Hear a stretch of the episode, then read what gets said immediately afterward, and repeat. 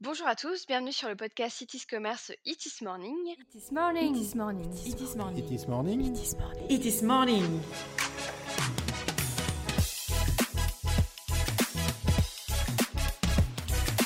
It is morning, votre compagnon audio du web. C'est un rendez-vous mensuel qu'on s'est donné euh, entre nous et nos éditeurs et on essaye d'accueillir à chaque fois un expert de- du domaine. Aujourd'hui, je suis en présence de Michael Le Gallo qui va nous présenter son rôle, sa société et le sujet du jour sur l'internationalisation d'un site. Pour rappel, moi c'est Cynthia, responsable marketing au sein de l'agence Itis Commerce à Lyon. Itis Commerce est une agence e-commerce spécialisée dans la création de sites vitrines et de sites e-commerce sous PrestaShop, WooCommerce ou Shopify. Et aujourd'hui, euh, nous allons discuter avec euh, Michael. Donc Michael, je te laisse la parole pour que tu puisses te présenter à nos auditeurs.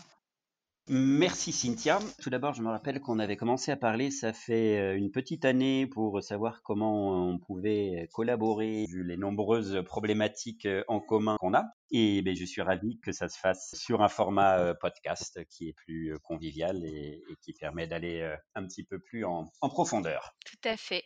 Alors, comme tu disais, donc je m'appelle Michael Le Gallo et je suis le directeur et fondateur de l'agence de traduction euh, e-translation agency, euh, qui est la particularité d'être spécialisé dans la traduction dans le e-commerce, euh, le e-tourisme et euh, le digital dans, sa globalité.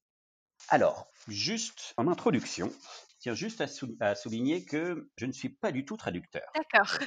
J'ai été prof de tennis, euh, j'ai travaillé dans la politique de la ville, au Centre national de la danse, après j'ai travaillé dans une ONG pendant, pendant cinq ans. Je dis pas ça pour raconter ma vie, je dis ça pour insister sur le fait qu'un traducteur professionnel, c'est une personne qui est diplômée en traduction, qui a des études spécifiques, comme pourrait l'avoir euh, un avocat, comme pourrait l'avoir euh, un médecin ou tout autre métier. C'est quelqu'un qui est bien évidemment natif dans la langue euh, vers laquelle il traduit. On peut être bilingue ou avoir passé plus d'une vingtaine d'années dans, dans un pays.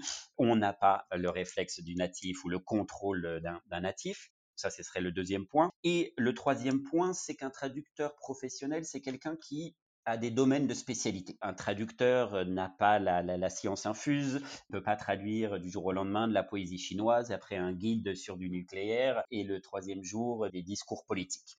Donc, je voulais juste un petit peu cadrer le début de l'entretien là-dessus, parce qu'il y a souvent beaucoup de confusion sur ce qu'est un, traducteur. Et avant de, rentrer un peu dans, le vif du sujet, voilà, je voulais juste euh, insister euh, sur le fait de la base, qui sont des traducteurs, qui sont des professionnels et qui sont formés Comme on dit, chacun son métier, quoi. Exactement, mais comme tu le dis, ça peut être aussi dans le cas où parfois sur, sur des développeurs ou sur, il y, y a beaucoup de métiers qui ne sont pas considérés à leur juste valeur. Ça ne nous viendrait pas à l'esprit d'aller voir encore une fois euh, quelqu'un qui a fait une année de médecine pour lui dire bon, est-ce que tu pourrais opérer mon cousin? Ce serait peut-être un peu moins cher. Euh, non, c'est un petit peu la même chose sur, le, sur, sur la traduction. Alors juste pour le- le- euh, la petite anecdote, comment j'en suis arrivé euh, dans le secteur de, de la traduction J'habitais à Madrid, ça fait une, douzaine d'années. Un ami qui était spécialisé, qui était business développeur d'une plateforme euh, qui faisait de l'astrologie en ligne. Il devait développer le marché espagnol, il avait eu des, des mésaventures avec les différents traducteurs. Et il m'a demandé de voir, alors non pas traduire, mais si je pouvais gérer, trouver les traducteurs locaux en Espagne. C'est c'est bien fait, il y avait eu un certain volume, et après ils nous ont demandé si on pouvait gérer effectivement d'autres langues. Donc je me suis intéressé à voir si on pouvait trouver d'autres traducteurs. Et euh, le monde de l'Internet à Paris étant assez petit, bah, la voie a un petit peu couru et d'autres entreprises sont arrivées. Et là, je me suis rendu compte que ça devenait quelque chose d'assez sérieux. Et donc, euh, ben, j'ai j'ai arrêté mes activités dans l'ONG pour me consacrer euh, essentiellement à cette activité de traduction. D'accord, ok. Beau parcours. Atypique, mais sympa.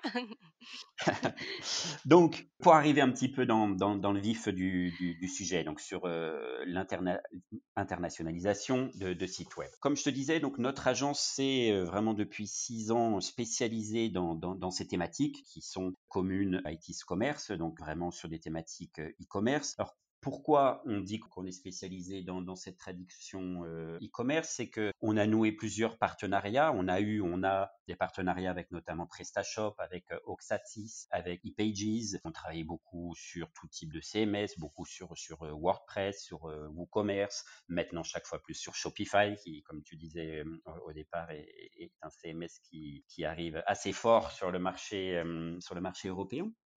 Et donc, nous, on essaye d'allier donc la traduction professionnelle. Comme je disais, on s'appuie uniquement sur nos traducteurs euh, natifs. On, a un réseau de 700 traducteurs dans le monde entier. Notre équipe, chef de projet, développeurs, sont basés à Barcelone. On a également des bureaux euh, en Amérique latine, en, Colombie, que, je dirigeais bah, sur les quatre, euh, les quatre dernières années.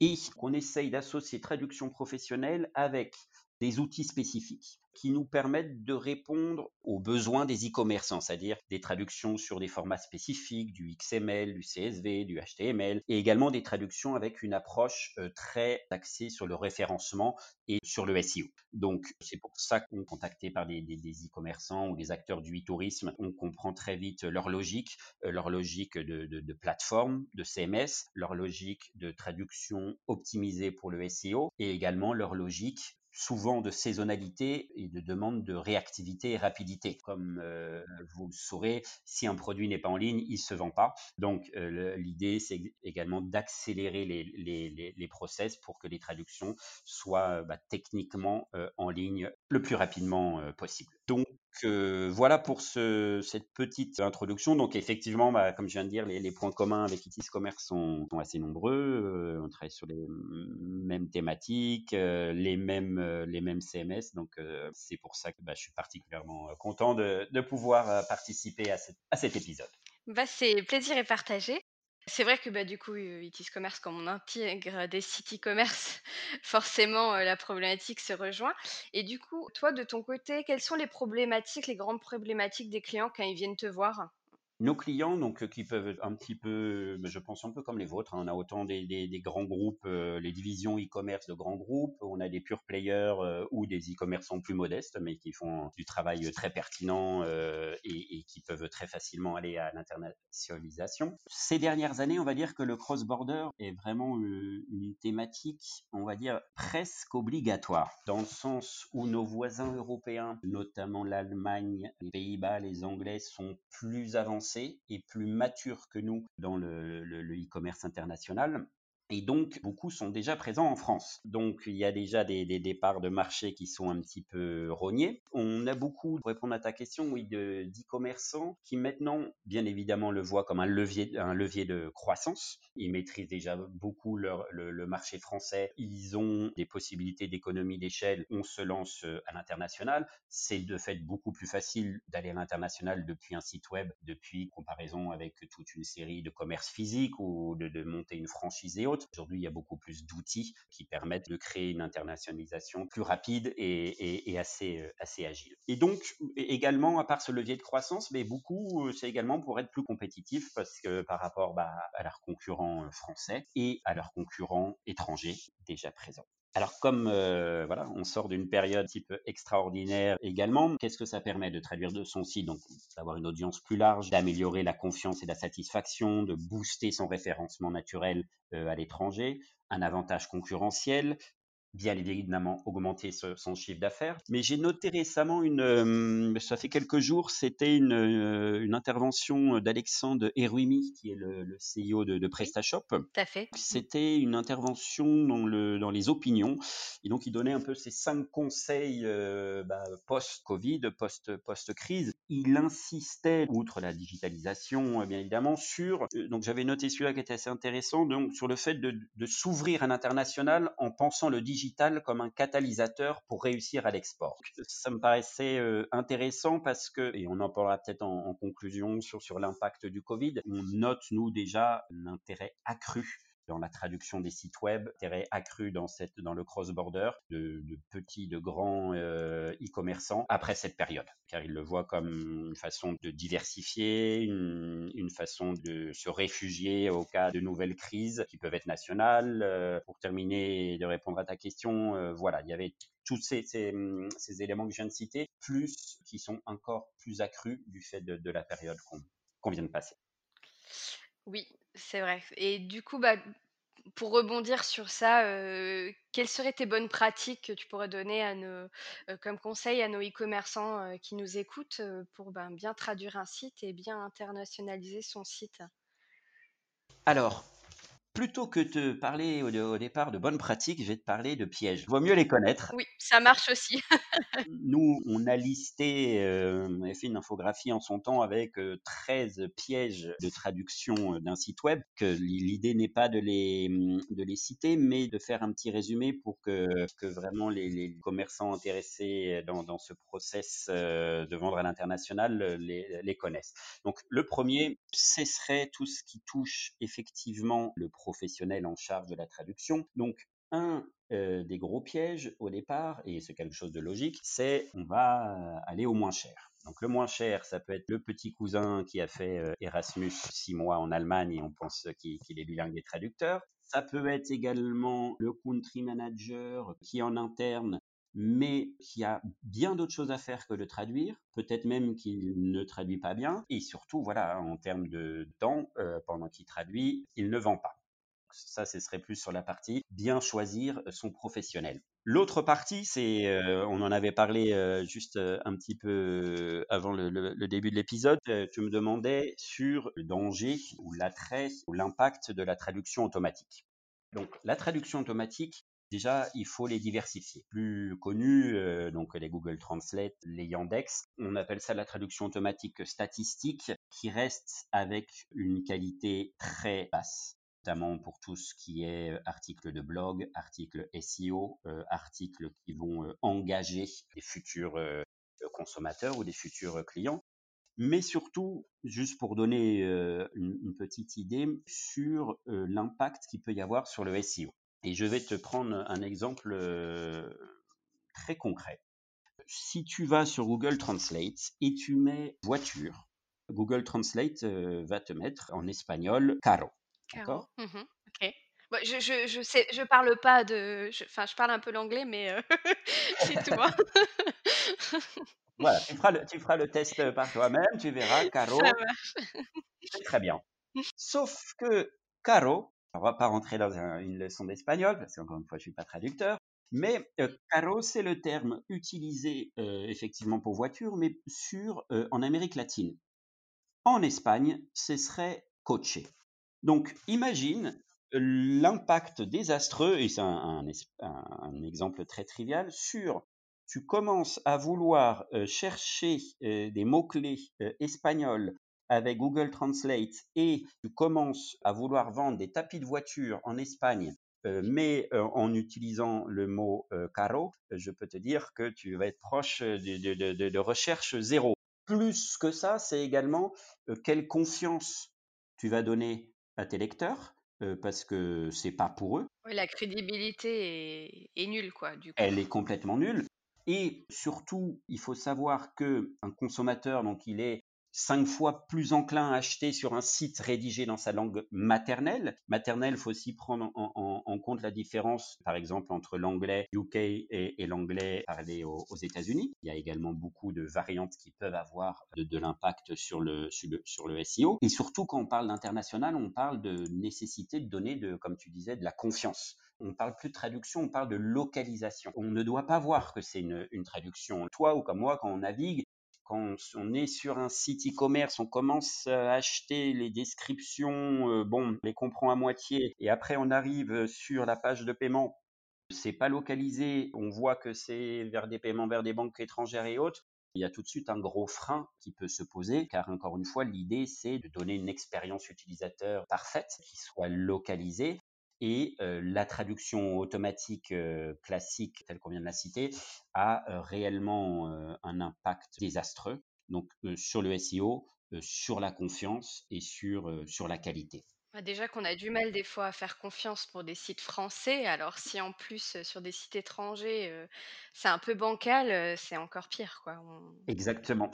C'est un peu, peut-être que tu te réfères, il y a aussi beaucoup de sites français qui génèrent automatiquement leurs fiches produits en franco-français on le voit très rapidement. Euh, on va dire c'est un petit peu fini de vendre juste avec un descriptif du, du produit. Maintenant, ça doit être des fiches vraiment euh, engageantes euh, qui doivent parler aux au consommateurs. Donc effectivement, c'est des limites que, que la traduction automatique bah, ne permet pas de, de surpasser. Juste pour info, bon, il y a un autre type de traduction automatique, mais cette fois-ci, c'est pour des acteurs qui ont des volumes énormes de millions de mots. Donc là, on parle de serveurs de traduction automatique qui vont être entraînés selon une propre terminologie, alors où il y a des coûts très importants d'installation, de configuration de ces outils de traduction automatique. Mais je pense pas que ça concerne un peu nos cibles, euh, parce que là, on parlerait de presque ou, ou de, marketplace, euh, ou de, produits ou Microsoft par exemple qui ont euh, qui traduisent tout de façon automatique mais avec des moteurs très très très entraînés. Et pour terminer avec ces pièges, donc un des très importants, c'est sur euh, le choix du CMS et sur le contrôle de comment dupliquer son site à l'international. On le verra peut-être un petit peu après bah, sur, le, mmh, sur, le cas de, de, PrestaShop. Mais alors, copier-coller Word, je fais un copier-coller, je l'envoie au traducteur sur un Word, je, le, je vais le réintégrer alors, c'est gentil, c'est bien. Quand on a une vingtaine de fiches produits, mais dès qu'on commence à aller dans un certain volume, et après on va aller avec des volumes d'actualisation, avec des nouveaux produits ou des nouvelles saisons dans la mode ou dans le outdoor euh, selon le, type de sport, et eh bien là, ça commence à devenir un enfer. Parce que vous allez avoir euh, des gens euh, qui vont être dédiés à presque 100% à faire des copier-coller et, juste pour te donner une idée, ça faisait maintenant euh, oui, 7-8 ans, on accompagnait un, pour le coup un très très grand e-commerçant qui avait 5 personnes à temps complet pour faire des copier-coller. Euh, c'est parce que leur plateforme n'était pas optimisée pour pouvoir extraire très facilement les contenus à traduire et les intégrer. Et ça, s'il y a quelque chose à retenir, pensez réellement à l'aspect technique euh, de, même si on va y revenir, sur euh, trouver avant le début du projet des façons de comment euh, de réfléchir de comment vous allez intégrer les traductions ou comment vous allez exporter les contenus à traduire et les donner aux fournisseurs de, de traduction. C'est un, un point important. Bah, du coup, je vais je vais rebondir sur ce, mmh, ce sujet. Donc, comme tu dis, l'importance du CMS est choisi à la base, c'est c'est super important, de de bien faire un bon choix dès le départ pour pas être bloqué par la suite. qu'est-ce que tu conseillerais toi, par rapport à un CMS du marché ou à plusieurs CMS du marché? Qu'est-ce que tu as constaté durant, tes années d'expérience? Je peux commencer, si tu veux, plus par PrestaShop, les deux agences où on est euh, agence euh, partenaire. Alors, PrestaShop a une particularité, c'est que le bilingue ou le multilingue est natif, dans le sens où, contrairement par exemple euh, à d'autres CMS comme Shopify actuellement, où il faut prendre un plugin externe pour dupliquer en plusieurs langues. PrestaShop a ceci de particulièrement bien fait, c'est que en trois clics, vous pouvez dupliquer votre site en plus de 360 langues sans avoir à passer par un prestataire euh, technique. Donc euh, ça, c'est déjà un bon point. Le deuxième bon point, c'est que PrestaShop, de par sa communauté, a également beaucoup de pré-traductions. Alors bien évidemment pas les traductions de, des fiches produits ou du contenu marketing, mais de tout ce qui est back-office, front-office, boutons, email type, c'est quelque chose qui, en plus, sont bien traduits. Donc, c'est déjà quelque chose d'assez agréable parce qu'on peut commencer un projet sans avoir à se poser toutes ces questions techniques. Concrètement, si vous avez fait un, propre CMS en développement propre, pour les versions étrangères, bah, vous allez devoir soit reconstruire un site, soit passer par un prestataire. Donc c'est super important quand vous allez vous lancer dans un projet international, de voir cet aspect technique, de voir la facilité de faire certes une langue, mais peut-être après deux, trois, quatre ou cinq langues, et la facilité à les dupliquer et la facilité à également prendre en compte euh, tout l'aspect SEO donc sans rentrer dans les détails, mais euh, qui gère effectivement bien, qui vous propose également Keyword, les métadescriptions pour, euh, pour les, traductions, les traductions des slugs, les traductions des URL, tous ces éléments euh, absolument indispensables pour un bon SEO à l'international. Donc sur PrestaShop, je dirais que pour le coup, c'est particulièrement bien fait pour toute cette partie pour, pour dupliquer le site à l'international. Ce qu'ils n'ont pas en natif, et nous, ça avait fait donc justement l'objet de notre partenariat, c'est des outils pour exporter de façon automatique tout le CMS et toutes les fiches produits, euh, ainsi que les attributs, et de pouvoir donc les exporter euh, dans un format XML ou quel qu'il soit pour leurs fournisseurs de traduction et après récupérer ces traductions et les réimporter directement. Nous justement on avait créé, on a créé ce module spécifique pour faciliter cet export et import de contenu et de traduction. Donc voilà, pour résumer sur PrestaShop, je dirais que très bien fait sur l'internationalisation, sur la duplication, sur le SEO à l'international. il faut trouver par contre un module externe pour la gestion des fiches produits et autres types de, de contenu. Sans rentrer, on va pas lister, hein, bien évidemment, tous les CMS, les WooCommerce, les WordPress, donc il faut prendre des plugins externes. Externes, ouais. Fait. Voilà, mmh. sur bon le plus connu sur WordPress WPML, celui qui a le qui permet à mon sens de d'avoir le, le, le, plus d'agilité. Et sur Shopify, on parlerait de, de c'est Langify, qui est d'ailleurs le module, je crois, le plus téléchargé de, de toutes les applications de Shopify et qui gère l'international. D'accord. Donc, Michael, tu nous as parlé des pièges à éviter, tu nous as parlé de l'importance du CMS, notamment PrestaShop. Est-ce que, enfin, il me semble que tu as une méthode qu'on appelle les 4 S. Est-ce que tu peux nous en dire un peu plus? Alors complètement, c'est une méthode qu'on développe nous dans nos process, mais que tout e-commerçant peut appliquer à son propre projet avec ses propres fournisseurs de traduction. Mais pour nous, donc ces 4S, ça garantit une préparation parfaite d'une traduction d'un site e-commerce. Et ce sont des éléments à prendre en compte préalablement et non pas post-traduction. Ça fera gagner beaucoup de temps, beaucoup d'argent et ça évitera des, confusions et la frustration. Le premier, donc, c'est effectivement bah, la base, la sélection du traducteur avec quel traducteur vous allez traduire. Donc, encore une fois, veillez que ce soit un traducteur qui soit bah, spécialisé dans votre secteur. Veillez que ce soit un traducteur diplômé, que ce soit un traducteur natif. Et choisissez bien entre également la nécessité d'avoir soit des traducteurs freelance ou des traducteurs internes. Traducteur interne peut être très bien, mais il faut avoir réellement une idée du volume que vous avez à traduire pendant toute l'année. Parce qu'avoir un traducteur à 100% sous contrat, peut-être qu'il va beaucoup travailler sur certaines périodes et même pas pouvoir tout traduire quand ça sera le pic de Noël ou des nouvelles saisons, et au contraire être au chômage technique pendant le reste de l'année. Donc sur la sélection du traducteur, voilà, veillez bien à bah, qu'il soit professionnel, vous pouvez demander des références, vous pouvez même demander des tests gratuits, ça se fait beaucoup dans le secteur sur un échantillon qui vous paraît significatif de 300, 350 mots, vous pouvez tout à fait demander à votre traducteur ou à l'agence de traduction un test sur pour voir un petit peu sa réactivité puis, puis, puis la qualité.